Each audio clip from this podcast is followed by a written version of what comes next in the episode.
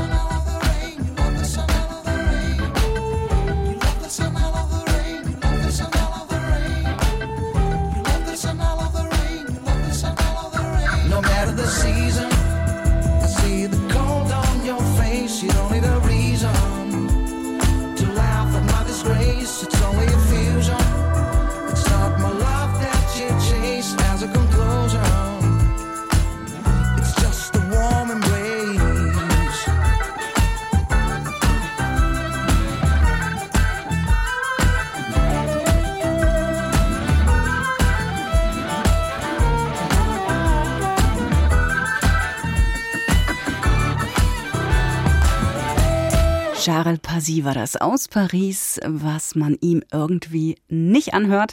Warm Embrace, warme Umarmung. Und wir umarmen hier mal Bäume transformiert, neue Bücher der Saison, angefangen mit einem echten Lesetipp. Die Geschichte des Flugzeugs MH370 gehört zu den mysteriösesten Rätseln der Luftfahrtgeschichte. Im März 2014 verschwand das Flugzeug Einfach so von den Radaren. Gefunden wurde bis heute nur wenig. Es gibt nur so ein paar Trümmerteile, die wieder aufgetaucht sind.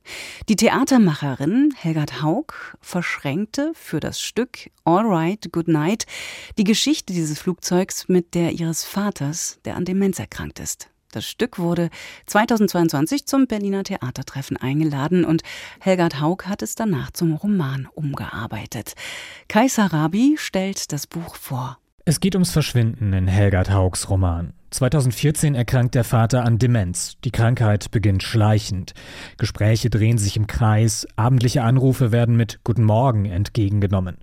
Die Zeichen sind aber eindeutig. Da gerät etwas ins Rutschen. An Weihnachten sagte er es, ganz klar und wach. Ich frage mich, ob ich am Beginn einer Demenz stehe. Daten und Fakten fielen ihm oft nicht ein, ein Name, manchmal Worte. Darüber zu sprechen erleichtere ihn. Er habe sich aus Scham verkrochen. Nun wolle er wieder mehr unter Leute gehen. Etwa zur selben Zeit verschwindet das Flugzeug MH370 spurlos. Nicht mal eine Stunde nach dem Start in Kuala Lumpur verschwindet es vom Radar, verlässt die vorgesehene Flugroute, taucht dann wesentlich weiter westlich auf, bevor es wohl irgendwo im Indischen Ozean abgestürzt ist. Irgendwann wundert sich die Bodenstation in Ho Chi Minh Stadt, weshalb sich das angekündigte Flugzeug nicht meldet. Kein Ping, kein Handshake. Zögerlich fragt der Diensthabende bei seinem Kollegen in Kuala Lumpur nach. Wo ist es? Kuala Lumpur versucht, das Flugzeug zu erreichen. Wo bist du? Melde dich. Keine Antwort. Alright, good night sollen die letzten Worte gewesen sein, die der Pilot des Flugzeugs über Funk gesagt hat, bevor der Kontakt abriss. Über Trauer und Verlust gibt es unzählige Bücher. Memoirs wie Joanne Didions grandioses Buch Jahr des magischen Denkens oder Jenny Erpenbecks beklemmender Essay Offene Buchführung machen den Verlust, das Verschwinden und die Lücken, die bleiben erfahrbar. Und von den unzähligen Ratgebern zum Thema brauchen wir gar nicht erst anfangen. Haug gelingt mit All Right Good Night ein grandioser Spagat. In nüchterner Klarheit konzentriert sie sich auf das Beobachtbare, auf das, was wir wissen. Die emotionale Wucht entsteht aber in den Lücken und Zwischenräumen, zwischen den Zeilen sozusagen. Ein Zeichen dafür, dass der Text viel Vertrauen in seine Leser setzt. In Vaters Kühlschrank sind nur noch Maultaschen und Gläschen mit Pesto. Jeden Tag zieht er los. Ein Einkauf muss gemacht werden.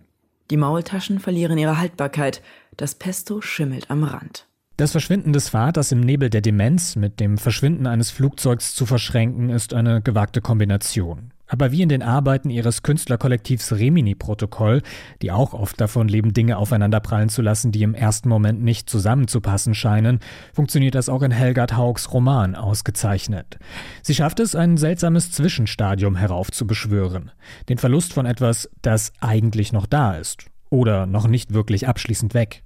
Lange bestand Hoffnung, dass MH370 vielleicht doch noch ganz gefunden wird. Und der Vater ist trotz allem noch da, manchmal auch mit lichten Momenten. Ambiguous Loss, uneindeutiger Verlust nennt das die Psychologin Pauline Boss. Wie würdest du mir erklären, was Ambiguous Loss ist? Wie würdest du das definieren? Ganz einfach, sagt Pauline Boss. Es ist ein unklarer Verlust, etwas, mit dem wir nicht abschließen können. Unerklärlich, mehrdeutig, ohne Beweis, ohne Spur. Ein klassischer Roman mit handelnden Figuren ist Helgard Haugs All Right, Good Night so wenig, wie die gleichnamige Theaterinszenierung ein klassischer Theaterabend war. Eher ist das Buch ein kunstvolles Essay, das den Verlust und das Verschwinden immer wieder umkreist, versucht fassbar zu machen und dem das Thema dann doch immer wieder entgleitet, als würde man eine Handvoll Nebel greifen wollen. Haug schafft es am Ende genau diese Uneindeutigkeit der Gefühle heraufzubeschwören, über die sie schreibt. Alright, Good Night ist ein starker Text, dessen geballte emotionale Wucht sich vielleicht nicht sofort erschließt, die dafür aber umso länger anhält. Kaiser Rabi war das über Helgard Haug, Alright, Good Night. Das Buch ist erschienen im Rowold Verlag.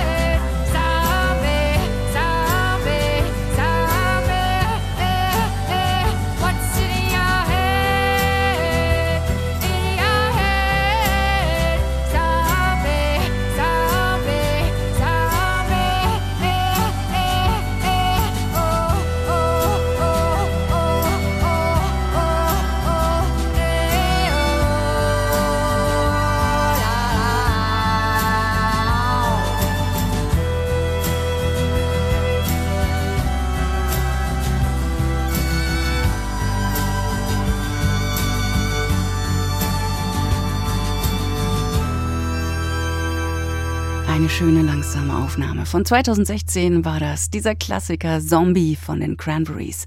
Und hier ist unter Büchern die Literatur von MDR Kultur. Die kanadische Autorin Suzette Meyer, die hat mal von einem Schreibritual erzählt. Beim Arbeiten, da stören sie ihre langen, üppigen Haare und im Winter setzt sie sich deshalb am Schreibtisch eine Mütze auf, im Sommer bindet sie einen strengen Pferdeschwanz. Bis es allerdings soweit ist, also bis sie endlich anfängt, hat sie jahrelang recherchiert, so auch für ihr neuestes Buch Der Schlafwagendiener. Sie hat Eisenbahnstrecken studiert, Zugabteile, Arbeitsverträge. In Kanada ist ihre Arbeit schon mit 100.000 Dollar preisgekrönt worden. Anne Emmert hat den Roman jetzt ins Deutsche übersetzt und Claudia Ingenhofen stellt ihn vor. So einen Schlafwagen würde man sich heute wünschen, wie er vor 100 Jahren einmal quer durch Kanada gerollt ist, mit frisch bezogenen Betten und blitzsauberen Waschräumen. Jeder Waggon wurde von einem Schlafwagendiener betreut. Die Arbeitsbedingungen müssen allerdings ätzend gewesen sein. Baxter macht diesen Job seit acht Jahren. Zwei weitere stehen ihm noch bevor. Dann müsste er das Geld für sein Studium zusammengespart haben. Zahnmedizin. Sein Ausbilder hat ihm und den anderen Schlafwagendienern beigebracht, wie sie Betten ausklappen, Gepäck verstauen, putzen. Auch dass sie immer lächeln, aber niemals untertänig sein dürfen. Untertänigkeit zahlt sich nicht mal beim Trinkgeld aus. Baxter kann schon am Gesichtsausdruck erkennen, ob Passagiere Ärger machen und ihm am Ende der Reise womöglich Strafpunkte einhandeln. Sie könnten bemängeln, dass seine Haare nicht perfekt geschnitten waren oder dass an den Wandpaneelen Staub haftete. Er hat schon einige Strafpunkte, mehr darf er auf keinen Fall riskieren. Suzette Meyer hat ihrem Baxter eine witzige Methode mitgegeben, damit er sich die Passagiere auf Distanz halten kann. Er beurteilt ihr Gebiss. Die Fachbegriffe kennt er schon. Die oberen und unteren Zähne des fluchenden, spucke speienden Passagiers stoßen abnormal aufeinander. Ein Überbiss, urteilt Baxter, also eine Zahnfehlstellung, dazu eine Zahnlücke hinten, vielleicht der erste Molar. Wie nebenbei erfahren wir, dass die Schlafwagendiener ausnahmslos schwarz sind, die gut situierten Reisenden weiß. Diesmal geht die Reise von Montreal nach Vancouver, drei Tage, vier Nächte. Suzette Meyer stellt uns auf engem Raum eine illustre Gesellschaft vor. Die Braut, die mit ihrer Mutter zur bevorstehenden Hochzeit reist. Unterwegs wird ihr ein Telegramm zugestellt. Der Bräutigam will nicht mehr. Oder der Schauspieler, der offensichtlich eine Frau als blinden Passagier versteckt. Oder der zitternde Mann, der zusammengerollt im Wäscheschrank liegt. Oder gibt es den gar nicht? Baxter darf nicht schlafen während der Reise und kann sich nur kleinste Essensrationen leisten. Immer wieder überfallen ihn kurze Halluzinationen, bis ihn das Schrillen der Klingel zu einem Fahrgast beordert.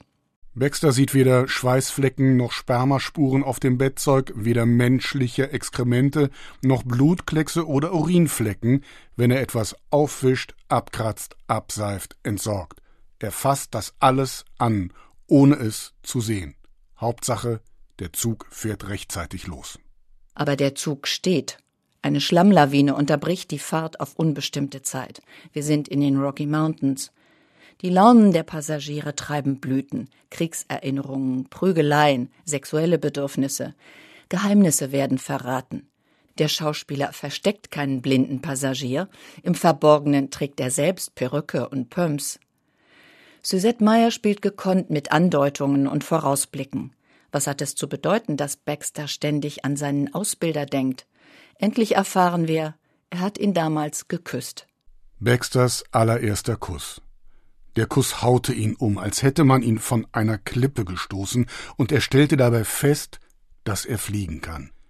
Welch unfassbare Befreiung Baxter in jener Nacht, in jenem Eisenbahnwaggon erlebte. Auf dieser Reise findet Baxter auf der Toilette eine Postkarte, die ihn elektrisiert. Zwei nackte Männer im Liebesspiel. Er steckt die Karte ein, statt sie zu vernichten, und wird damit erwischt. Der Schaffner entlässt ihn auf der Stelle, und jetzt beginnt eine der überraschenden Szenen, die diesen Roman so liebens- und lesenswert machen. Seine Kollegen solidarisieren sich mit ihm. Erfolgreich.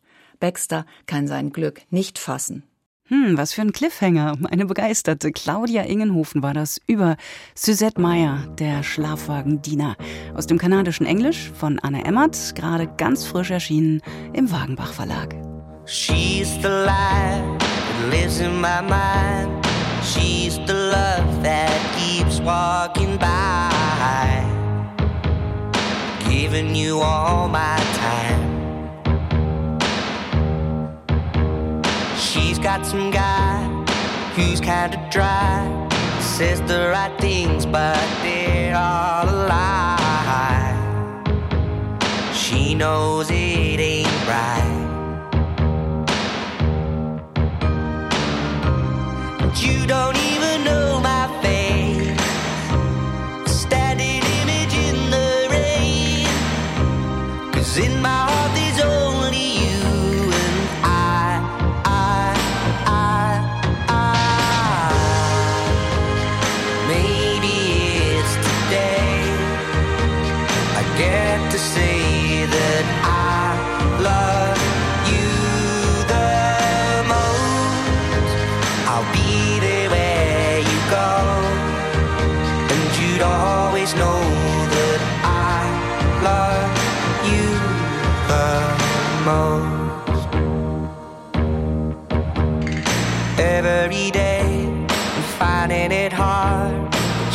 makes it alright, she's healing the scars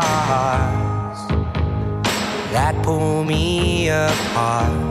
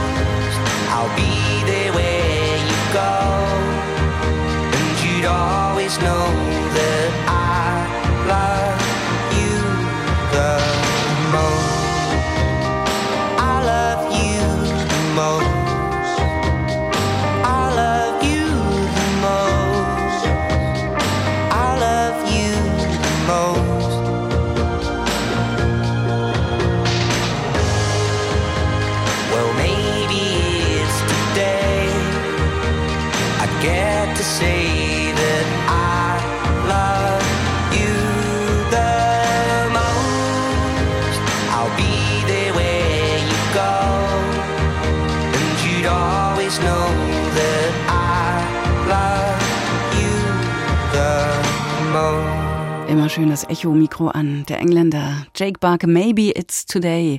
Und hier ist MDR Kultur unter Büchern. Die Schriftstellerin Katrin Röggler, die wurde 1971 in Salzburg geboren und lebt in Berlin. Sie schreibt Romane und Erzählungen, aber auch Hörspiele und Theaterstücke. Und darin setzt sie sich meist mit aktuellen Themen auseinander, mit 9-11 zum Beispiel oder der Selbstbefreiung der Österreicherin Natascha Kampusch. Katrin Röggler, die widmet sich in ihrem neuen Roman Laufendes Verfahren nun dem NSU-Prozess. Faktisch grundiert, aber erzählt von einem fiktiven Wir, Prozessbeobachter.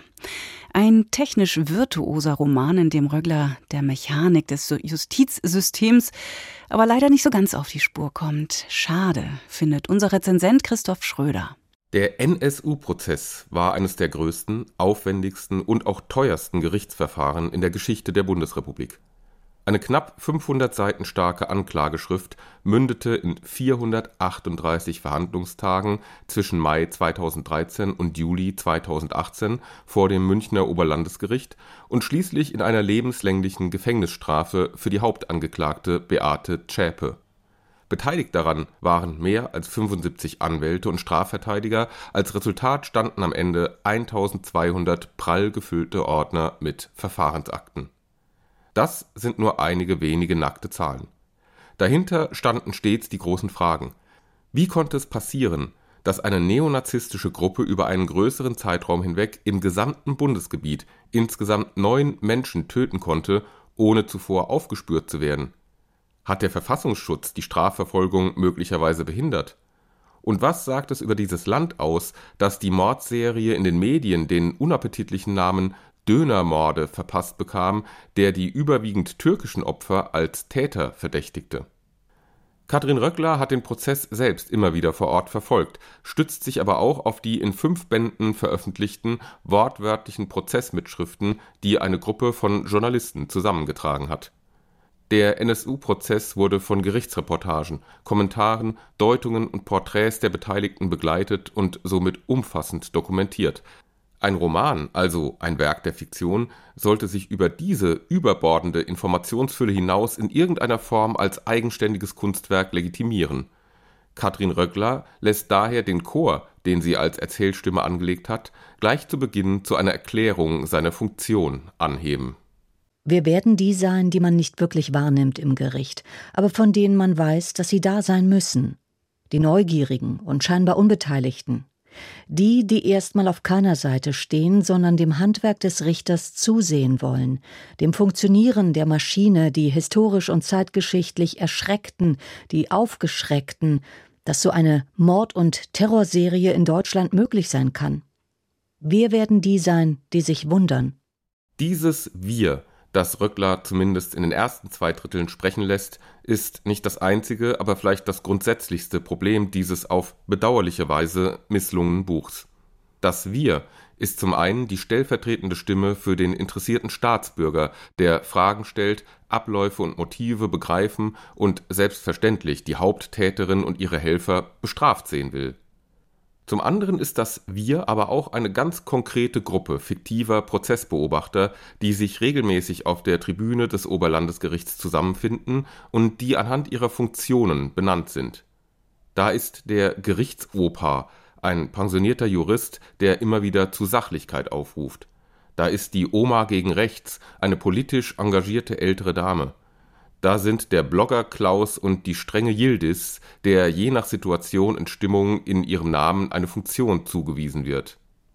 Katrin Röcklers große Stärke ist ihr Talent, einen Sound herzustellen, eine multiperspektivische Collage, in der sie juristische Fachsprache und rhetorische Nebelkerzen mit einem Gewirr aus Eindrücken, Meinungen und Debatten zusammenmontiert. Allein dieses Wada prallt an der Komplexität des Prozesses ab. Die Beteiligten Staatsanwaltschaft, Richter, Angeklagte bleiben konturlos, schemenhaft und eindimensional. Das Wir beschreibt einzelne Momente des Verfahrens, zoomt sich an Gesichter heran, ist plötzlich auf der Straße vor dem Gebäude inmitten einer Demonstration, um kurz darauf wieder den Finden und Einschüchterungsversuchen der Strafverteidiger zu folgen. Man wird Wiederholungsfragen stellen und beanstanden. Suggestivfragen, die dann nachträglich korrigiert oder abgewehrt werden. Aber sie stehen da natürlich im Raum. Immer wieder wird dasselbe gefragt werden, und dann wird gesagt, dass das verboten ist.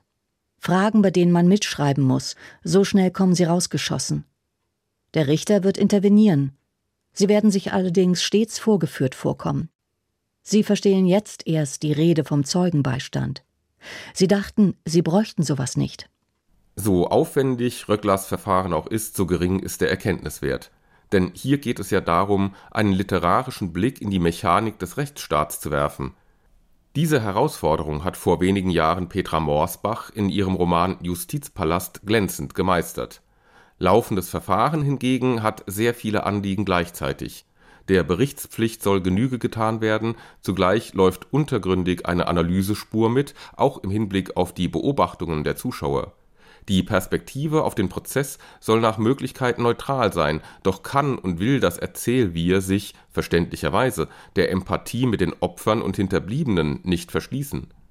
Im letzten Drittel des Romans löst Röckler ihren Chor in Einzelperspektiven auf. Es ist die Oma gegen rechts, die die Frage nach der persönlichen Haltung des Gerichts aufwirft. Sie frage sich, wie man einen Richter daran erinnert, was eigentlich passiert ist. Wie erinnert man einen Senat an das Gewicht des Geschehens, wenn dieses Gewicht sich auf fünf Jahre oder länger verteilt? Nutzt es sich ab? Verschwindet es? Wir haben keine Ahnung, und wir verlieren immer mehr den Überblick, je länger das Ganze dauern wird. Der Gerichtsoper hält dagegen, dass mit Partikularinteressen, Einzelmeinungen, persönlicher Trauer und Betroffenheit in einem so komplexen Fall wie diesem kein Staat zu machen sei. Dass Katrin Röckler ihren Roman den Opfern der Mordserie gewidmet hat, ist so ehrenwert wie kontraproduktiv, weil es dem zu Beginn formulierten Credo der vermeintlichen Neutralität dezidiert widerspricht. Dass Röckler um diese Aporie weiß und sie benennt, schafft das Problem nicht aus der Welt. Bei aller technischen Virtuosität pendelt laufendes Verfahren zwischen Erkenntniswillen, Empörung und Betroffenheit, zwischen literarischer Reportage und gesellschaftlicher Diagnose hin und her. Anders gesagt, das Buch setzt sich zwischen alle Stühle und wirft so die Frage auf, warum es überhaupt geschrieben werden musste.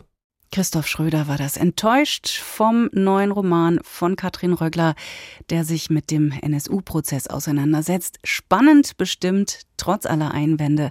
Das Buch ist im S. Fischer Verlag erschienen.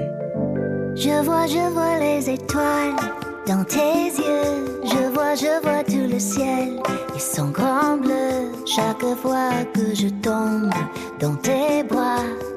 Les oiseaux chantent et n'en J'aime, j'aime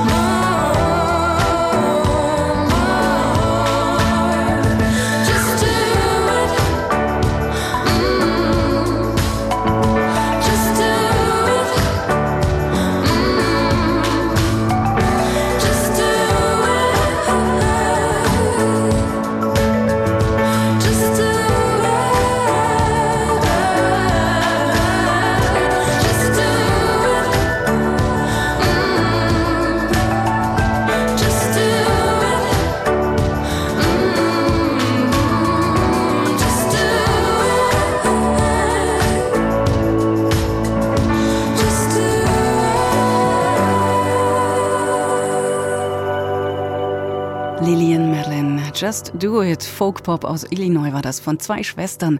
Und hier ist MDR Kultur unter Büchern. Auf dem Büchermarkt. Da zählen zum Glück nicht nur die ganz neuen Geschichten, die Novitäten, also der neueste heiße. Manchmal begeben sich die Verlage in die Tiefen der Literaturgeschichte und stoßen auf erstaunliche Dinge, wie auf Arsi Sharifs Roman Zwei Wochen am Meer, der zuerst 1931 erschien und nun in Karl-Heinz Otts Neuübersetzung vorliegt. Rainer Moritz, der hat meinem Kollegen Carsten Tesch erzählt, wer der Autor war, wer diese Glücklichen sind, die da zwei Wochen ans Meer fahren und welch fantastische Lektüre diese Wiederentdeckung ist, nicht nur im Urlaub. Da hören wir doch mal rein. Carsten hat erstmal gefragt, ja, ähm, wer war denn dieser R.C. Sharif? Haben Sie den schon vor dieser Neuausgabe wahrgenommen? Wir beide wollen ja ehrlich bleiben und deswegen meine klare Antwort nein. Der Name war mir kein Begriff gewesen. R.C. Sherry, vielleicht zwei Worte zu ihm. 1896 in Surrey geboren, ist 75 in London gestorben, im Ersten Weltkrieg schwer verwundet. Dann hat er begonnen, in den 20ern Theaterstücke zu schreiben anfangs mit mäßigen Erfolgen. Dann kam Journey's End 1928. Das war ein großer Erfolg am Theater. Bei der Premiere hat übrigens der junge Laurence Olivier mitgespielt. Und dann hat er Romane geschrieben, hat später immer noch als Drehbuchautor für die BBC, aber auch für Hollywood gearbeitet bis zu seinem Tod. Und dann in den 30er Jahren eben Romane geschrieben. Und dieser eine jetzt, Zwei Wochen am Meer, den gab es schon mal vor vielen, vielen Jahrzehnten in einer Übersetzung von Hans Reisiger. Der liegt jetzt auf Deutsch vor und die Ausgrabung hat sich gelohnt, wie ich finde.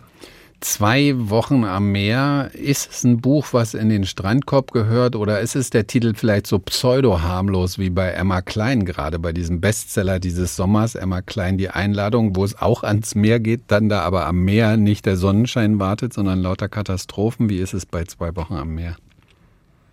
Nein, Katastrophen gibt es hier nicht. Arthur Sheriff hat selber über sein Buch gesagt, ich wollte über einfache Menschen schreiben, die normale Dinge tun. Und das genau tut die Familie Stevens. Die begleiten wir nämlich ans Meer, an die Südküste Englands, nach Bonnier. Da fährt diese Familie seit vielen, vielen Jahren immer hin. Das kennt man ja auch aus eigenen Familien. Man überlegt, könnte es nicht mal ein neuer Urlaubsort sein? Aber nein, auf keinen Fall. Wir wollen dahin, wo wir immer fahren, in die gleiche Pension mit den drei Kindern. Die sind mittlerweile schon 10, 17 und 20. Und Familie Stevens begibt sich, wie gesagt, für diese herrlichen zwei Wochen fort. Wir sind im September und alles wird detailliert geplant. Alles wird genau ausgeklügelt. Der Vater erstellt eine Marschordnung und es dauert, sage und schreibe, über 100 Seiten, bis die Familie ans Meer gelangt.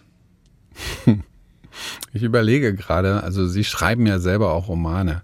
Und da ist ja das, das Thema Plot ist ja ein Thema. Und wenn Sie jetzt so sagen, so normale Dinge tun, dann ist das ja eigentlich unterhalb von einem Plot, ne? So, dass also, gibt es irgendeine Art von Konflikt? Das ist eine sehr gute Frage. Karl-Heinz Ott schreibt in seinem Nachwort der Übersetzer, eigentlich passiert in diesem Roman nicht viel. Wir sind genau bei diesen Familienvergnügungen. Die Familie freut sich jedes Jahr ganz irre auf diese Ferien. Man ist immer, ich habe es gesagt, in der gleichen Pension. Die wird immer schlechter, immer hinfälliger. Man spielt Cricket, man mietet eine besondere Hütte an. Man kauft sich mal ein Horoskop, man hat einen Krug Ginger Ale bestellt, damit der auch ja für zwei Wochen reicht. Und natürlich haben die Kinder kleine Konflikte, natürlich bricht immer etwas hervor.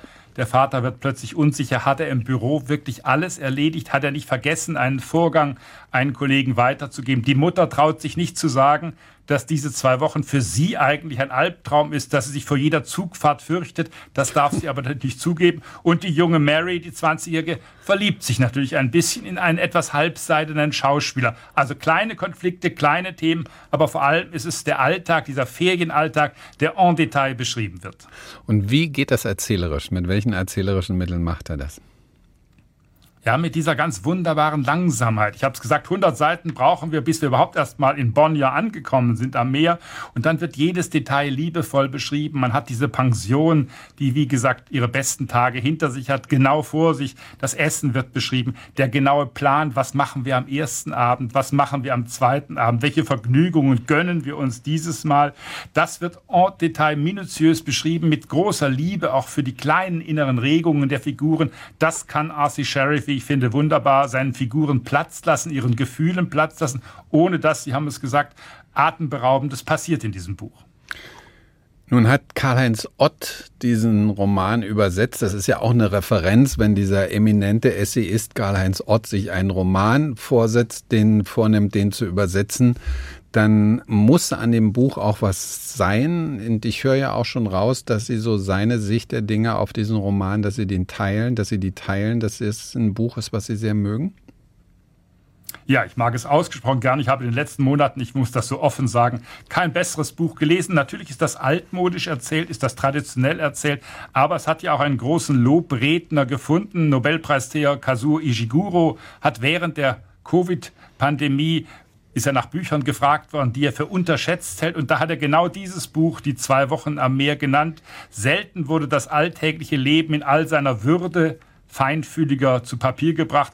Und wenn der Literaturnobelpreisträger Ishiguro, wenn Karl-Heinz Ott und ich das sagen, dann kann das nicht ganz falsch sein. Rainer Moritz im Gespräch mit Carsten Tesch und begeistert von dem Roman Zwei Wochen am Meer von R.C. Sheriff aus dem Englischen und mit einem Nachwort versehen von Karl-Heinz Ott, erschienen im Unionsverlag.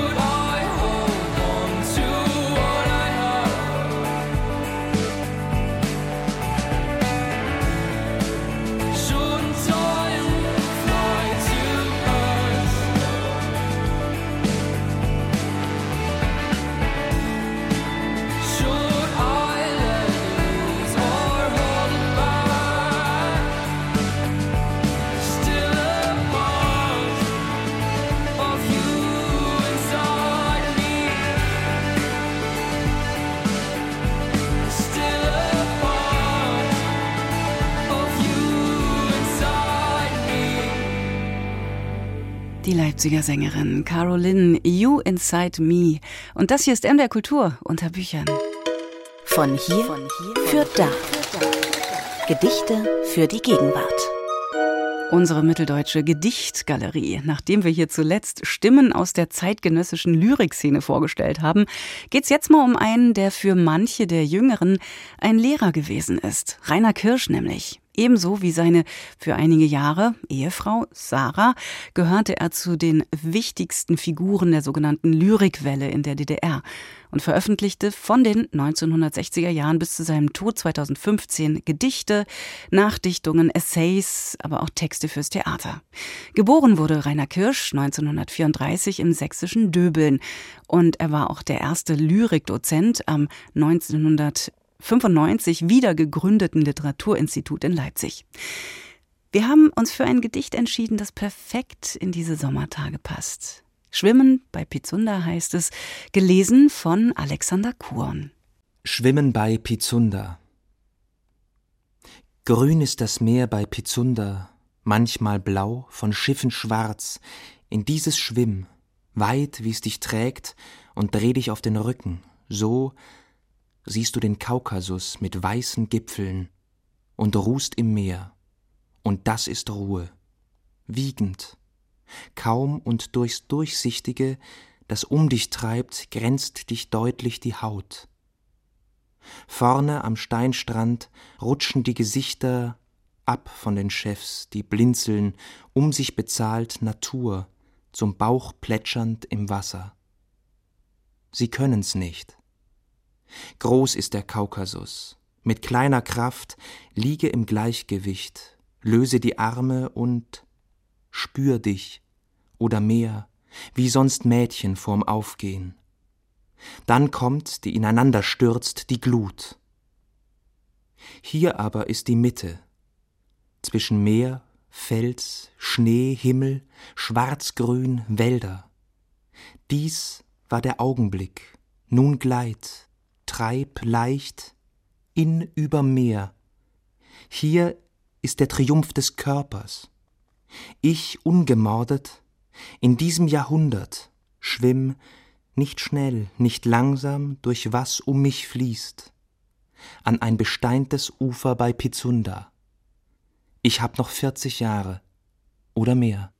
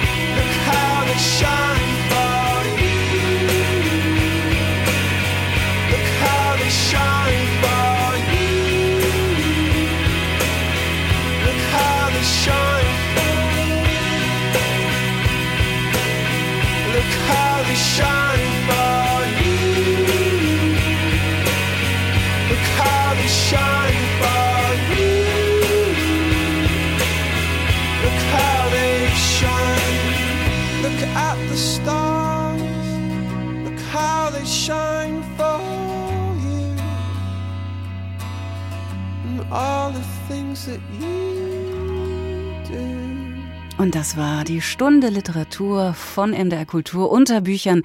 Jeden Mittwoch frisch hier im Radio und immer zu haben in der ARD Audiothek. Nächste Woche geht's weiter mit dem Blick in das jetzt schon anrollende Herbstprogramm der Verlage. Bücher zum Beispiel von Hilary Mantel und von Colson Whitehead. In die gucken wir nächste Woche. Nicht mit mir allerdings. Ich tauche zwei Wochen mal ab und unter aus dem Sommer in den Sommer und ich nehme mir aber so einiges an Büchern mit, von denen ich dann nachher hier erzählen kann. Also rundum schönes Lesen. Ich bin Katrin Schumacher. Ahoi. I'm a man in motion. All I need is speed. You better get with it if you're riding with me. Every time I get there, you're already gone. Just let that bullet from your coat gone. I'm